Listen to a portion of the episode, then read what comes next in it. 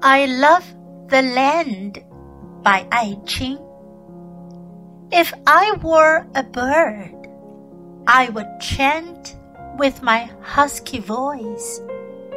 The land stricken by the tempest, the river surging our sorrow and rage, the wind blowing wrathfully and unceasingly, and the tender dawn gratefully from the woods.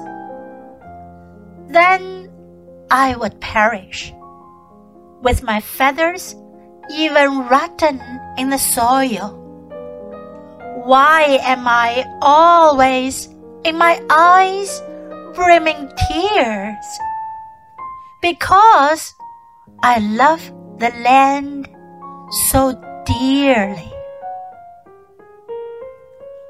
我爱着土地，爱卿。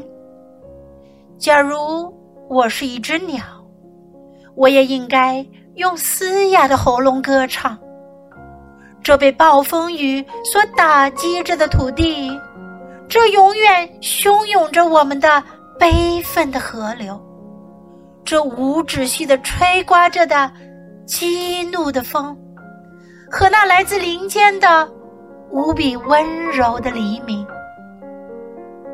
然后我死了，连羽毛也腐烂在土地里面。